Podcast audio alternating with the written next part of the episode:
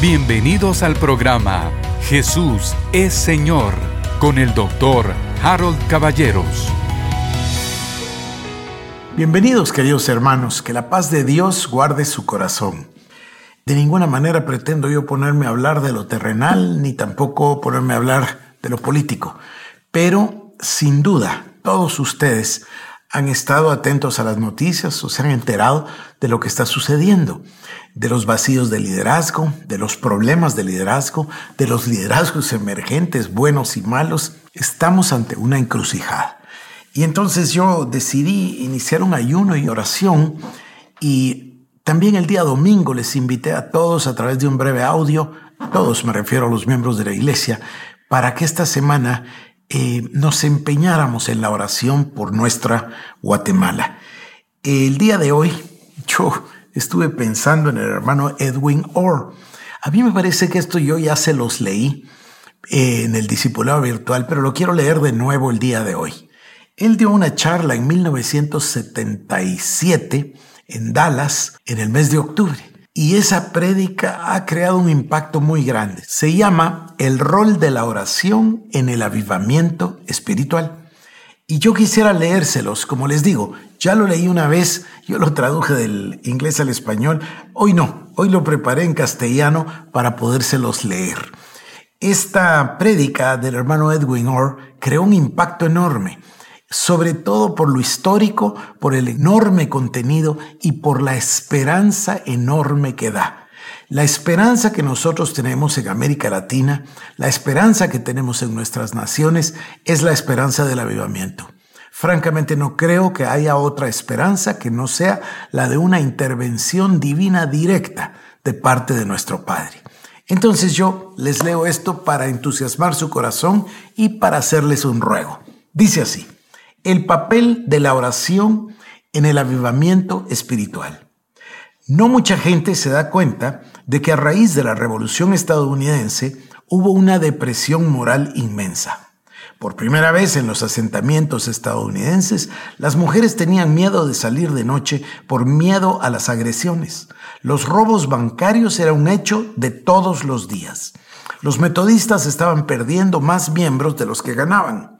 Los bautistas dijeron que tuvieron su temporada más invernal. Los presbiterianos se reunieron en Asamblea General para deplorar la impiedad del país. Los congregacionalistas eran más fuertes en Nueva Inglaterra. El reverendo Samuel Shepard, pastor de una iglesia típica en Lenox, Massachusetts, dijo que en 16 años no había llevado a un solo joven a la confraternidad. Los luteranos languidecieron tanto que discutieron unirse con los episcopales que estaban aún peor. El obispo protestante episcopal de Nueva York, el obispo Samuel Provost, dejó de trabajar. No había confirmado a nadie durante tanto tiempo que decidió que estaba sin trabajo, por lo cual obtuvo otro empleo. El presidente del Tribunal Supremo de los Estados Unidos, John Marshall, le escribió al obispo Madison de Virginia y le dijo, la iglesia está demasiado lejos ya para poder ser redimida. Voltaire, el filósofo francés, dijo, el cristianismo será un asunto totalmente olvidado dentro de unos 30 años. Y Thomas Paine predicó esto con alegría por todos los Estados Unidos. En caso de que usted piense que fue la histeria del momento, Kenneth Latourette, el gran historiador de la iglesia, dijo, Parecía como si el cristianismo estuviera a punto de salir de los asuntos cotidianos de los hombres. Las iglesias estaban de espaldas contra la pared. Parecía como si estuviesen a punto de ser arrasadas. Las universidades de ese momento también estaban en muy malas condiciones espirituales. Una encuesta en la Universidad de Harvard indicó que no había ni un solo creyente en todo el cuerpo estudiantil. Se realizó una encuesta similar en Princeton, un lugar mucho más evangélico, y reveló que solo dos creyentes habían en el cuerpo estudiantil y solo cinco que no pertenecían al movimiento del discurso sucio de ese día. Los disturbios estudiantiles eran comunes. Tuvieron una comunión simulada en Williams College. Tuvieron obras de teatro anticristianas en Dartmouth Incendiaron Nassau Hall en Princeton, forzaron la dimisión del presidente de Harvard, sacaron una Biblia de una iglesia presbiteriana en New Jersey y la quemaron en una hoguera pública. Los cristianos eran tan pocos en el campus que se reunían en secreto como una célula comunista y guardaban las minutas de sus reuniones en código para que nadie supiera lo que estaban haciendo para perseguirles. ¿Cómo cambió Dios esa situación? La respuesta llegó a través de un concierto de oración. Debo retroceder un poco. Había un ministro presbiteriano escocés en Edimburgo llamado John Erskine. Escribió un memorial suplicando a la gente de Escocia y de otros lugares que se unieran en oración para el renacimiento de la religión. Envió una copia de su pequeño libro a Jonathan Edwards, el teólogo en Nueva Inglaterra. El gran teólogo estaba tan conmovido que escribió una respuesta que finalmente fue publicada como un libro. Si mi memoria no me falla, el título del libro era el siguiente. Un humilde intento de promover un acuerdo explícito y una unión visible de todo el pueblo de Dios en una oración extraordinaria por el avivamiento de la religión y el avance del reino de Cristo. Esto es lo que tanta falta hace en nuestros esfuerzos evangelísticos. Debemos tener el acuerdo explícito y la unión visible del pueblo de Dios en una oración verdaderamente extraordinaria. En Nueva Inglaterra había un pastor bautista llamado Isaac Bacchus, que era un hombre de oración. En 1794, cuando las condiciones estaban en su peor momento, envió una petición de oración a los ministros de todas las denominaciones cristianas de los Estados Unidos apartaron el primer lunes de cada mes para orar. No pasó mucho tiempo antes de que llegara el avivamiento. Estalló primero en Connecticut, luego se extendió a Massachusetts, completamente sin extravagancias ni protestas. Cada informe mencionó esto. Sin embargo, hubo algunas diferencias cuando el movimiento llegó a la frontera de Kentucky. Esa gente era salvaje e irreligiosa el Congreso descubrió que en Kentucky no se había celebrado más de un tribunal de justicia en cinco años. Peter Cartwright, un evangelista metodista, dijo que cuando su padre se instaló en el condado de Logan, se le conocía como la Bahía de los Bandidos. Hubo un ministro presbiteriano escocés-irlandés llamado James McGrady, cuyo principal reclamo a la fama era que era tan feo, tan feo, que atraía la atención. McGrady era tan feo que la gente se detenía en la calle y decía, ¿qué hace? Cuando contestaban, él es un predicador, la gente reaccionaba y decía, un hombre con una cara así debe tener algo que decir. McGrady se instaló en el condado de Logan para pastorear tres pequeñas iglesias. Escribió en su diario que el invierno de 1799, en su mayor parte, fue de llanto y duelo por el pueblo de Dios. Era como Sodoma y Gomorra. Pero McGrady era un hombre de oración. No solo tenía el concierto de oración el primer lunes de cada mes, sino que hizo que su gente orara por él al atardecer del sábado por la noche y al amanecer el domingo por la mañana. En el verano de 1800 llegó el gran avivamiento a Kentucky. 11.000 personas asistieron a un servicio de Santa Cena. Entonces comenzó el gran avivamiento. McGrady reaccionó pidiendo ayuda, independientemente de la denominación, a todos los pastores.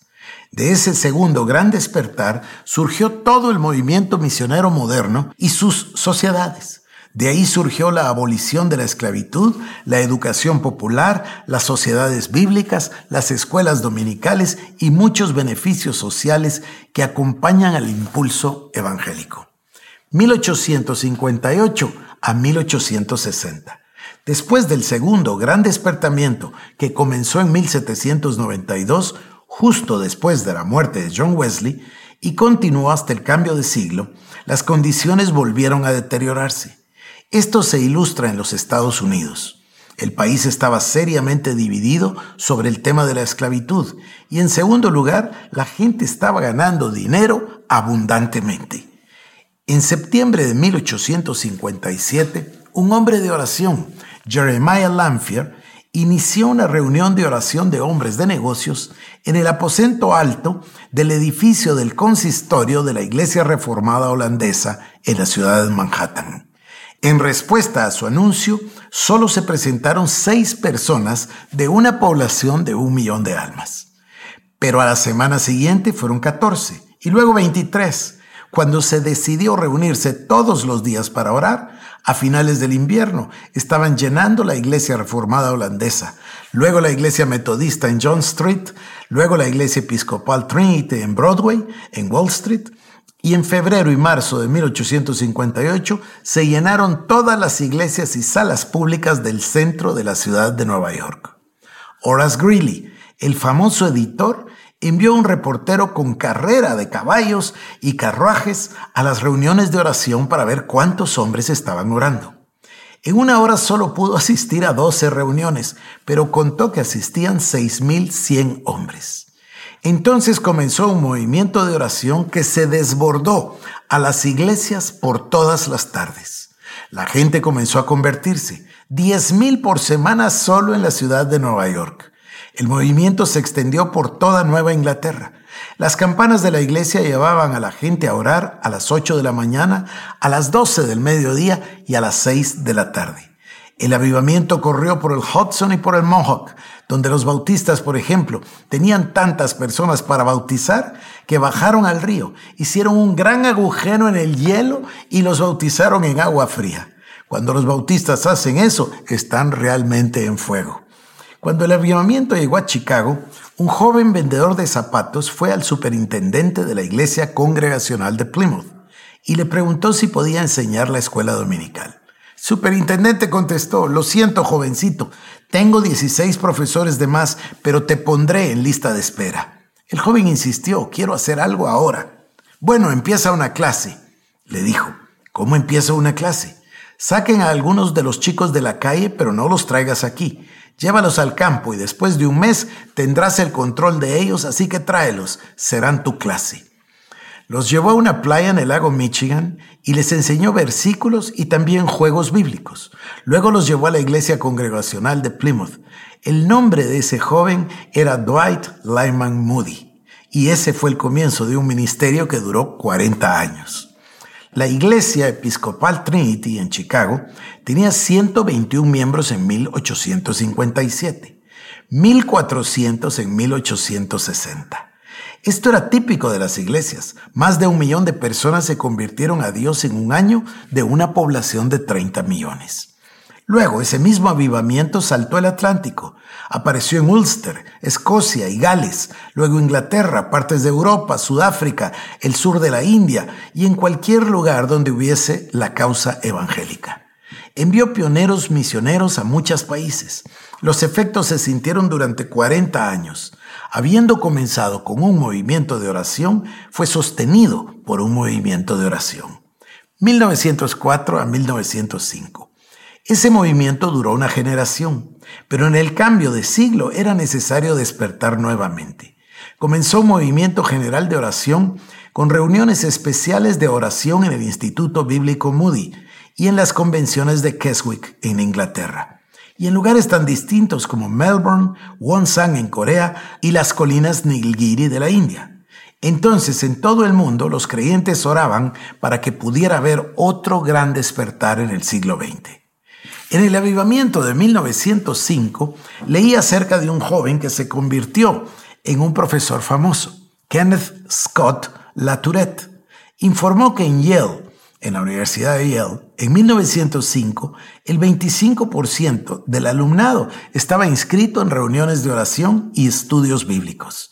En cuanto a las iglesias, los ministros de Atlantic City informaron que de una población de 50.000 solo quedaban 50 adultos sin convertir. Por ejemplo, Portland, en Oregon, 240 tiendas importantes cerraron de 11 de la mañana a 2 de la tarde todos los días para permitir que las personas asistieran a las reuniones de oración, firmando un acuerdo para que nadie hiciera trampas y permaneciese abierto. Tomemos, por ejemplo, la primera iglesia bautista de Paducah, en Kentucky. El pastor, un anciano, el doctor Chick, tomó mil miembros en dos meses y murió de exceso de trabajo, diciendo los bautistas del sur un final glorioso para un ministerio devoto.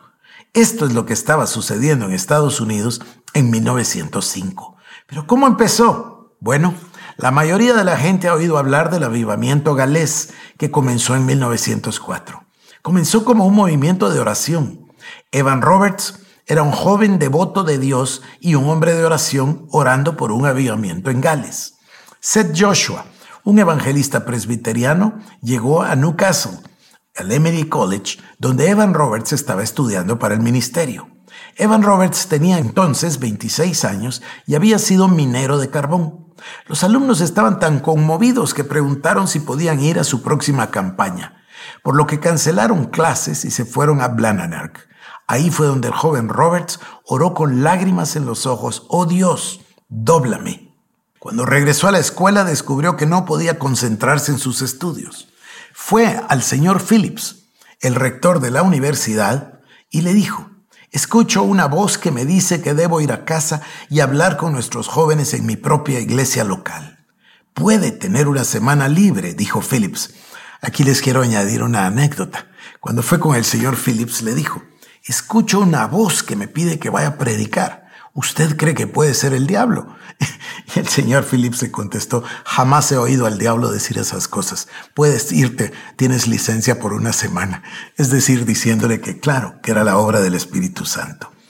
Regresó a su casa en Lawford y le anunció al pastor, he venido a predicar. El pastor no estaba del todo convencido, pero dijo, ¿qué tal si hablas en la reunión de oración? Y él le dijo a la gente, nuestro hermano menor, Evan Roberts, siente que tiene un mensaje para ti si quieres esperarte cuando termine el servicio. Diecisiete personas esperaron. Evan Roberts les dijo, tengo un mensaje de Dios para ustedes. Deben confesar cualquier pecado conocido a Dios y corregir cualquier mal hecho al hombre. En segundo lugar, deben deshacerse de cualquier hábito dudoso de su vida. En tercer lugar, deben obedecer la inspiración del Espíritu. Por último, deben confesar públicamente su fe en Cristo. Y a las diez en punto, los diecisiete habían respondido. El pastor estaba tan complacido que dijo, ¿qué tal si hablas para nosotros en el servicio misionero mañana por la noche? Servicio a la mitad de semana, el miércoles por la noche. Predicó toda la semana. Le pidieron que se quedara una semana más y luego llegó la pausa. Dices, ¿qué quieres decir con el descanso? He leído los periódicos galeses de la época. En ellos había pequeños fragmentos de noticias eclesiásticas. Reverendo Peter Jones acaba de ser nombrado capellán del obispo de San David, Saint David. Muy interesante, pero no estremecedor. Y luego decía, la iglesia metodista de Mulberry Street tuvo una venta de artículos usados muy interesante. Y luego de repente un titular, grandes multitudes de personas atraídas a la ciudad de Laffer. La carretera principal entre Lanel y Swansea, en la que estaba situada la iglesia, estaba abarrotada de pared a pared. La gente intentaba entrar a la iglesia y la gente cerraba tiendas y comercios temprano para conseguir un asiento en la iglesia. Un periodista fue enviado y describió lo que vio. Fue algo extraño. Cerró a las 4.25 de la mañana y luego la gente no parecía estar dispuesta a retornar a sus casas. La gente todavía estaba parada fuera de la iglesia hablando de lo sucedido. Y luego un resumen británico. Sentí que esto era una reunión extraordinaria. La noticia salió. El domingo todas las iglesias se llenaron. El avivamiento se extendió como un maremoto sobre Gales. Hubo 100.000 personas convertidas en ese periodo de cinco meses. Cinco años después, un hombre llamado Morgan escribió un libro para desacreditar el avivamiento. Su principal crítica fue que de los 100.000 que se unieron a esas iglesias en los cinco meses de entusiasmo del avivamiento, después de cinco años, solo 80.000 estaban todavía en pie. Solo 80.000. Pero el impacto social fue asombroso. Por ejemplo, a los jueces se les presentaron guantes blancos, no tenían casos que juzgar. No había violaciones, robos, asesinatos, malversaciones, nada. Los cónsules de distrito celebraban reuniones de emergencia para discutir qué hacer con la policía ahora que estaban desempleados. La embriaguez se redujo a la mitad. La tasa de natalidad ilegítima cayó 44% en dos países dentro de un año del comienzo del resurgimiento. Tan grande fue el impacto de este avivamiento. Todos estos eventos comenzaron con reuniones de oración y pronto llegó el gran momento de la cosecha. Entonces, ¿cuál es la lección que podemos aprender? Es muy simple, orar. Si mi pueblo, sobre el cual es invocado mi nombre, se humilla y ora y se arrepiente, busca mi rostro, perdón, busca mi rostro y se aparta de sus malos caminos, yo iré desde los cielos y sanaré su tierra. Dios espera que oremos, pero no debemos olvidar la declaración de Jonathan Edwards sobre la importancia de la unión visible del pueblo de Dios en una oración extraordinaria. Cuando encuentras personas que se levantan a las seis de la mañana para orar, o que tienen una oración de medianoche, esa es una oración extraordinaria. Cuando renuncian a la hora del almuerzo y van a orar en una reunión del mediodía, esta es una oración extraordinaria. Que Dios nos ayude a orar. Amén. Esta fue una prédica y es un mensaje también impreso del hermano J. Edwin Orr, el gran historiador de los avivamientos. ¿Cuál es la enseñanza o de qué se trata este programa, querido hermano? Bueno, vivimos una situación desesperada pero tenemos la más grande de las esperanzas. Si usted y yo nos ponemos a orar juntos en unión visible, con unidad del Espíritu, en una oración extraordinaria, Dios va a irrumpir en nuestras naciones y darnos el tan deseado avivamiento. Yo terminaré el libro de Proverbios porque así me lo propuse, pero estoy ya comenzando en mi mente un llamado a la oración ferviente en el que espero tocar a todo nuestro país, como lo hicimos en Jesús el Señor de Guatemala en 1990, para poder sacudir a la iglesia y llamarla a un momento de oración extraordinaria. Queridos hermanos, vuelvo a insistir, mi corazón está muy cargado por los acontecimientos de mi país, pero la esperanza en Dios me llena de fe y de amor y de esperanza para que tengamos un avivamiento, no solo en Guatemala, sino en todas nuestras naciones. Que Dios le bendiga, le veo en el programa de mañana. Esto fue el programa Jesús es Señor con el doctor Harold Caballeros. Si quieres más información, búscanos en nuestras redes sociales como Iglesia El Shaddai Guatemala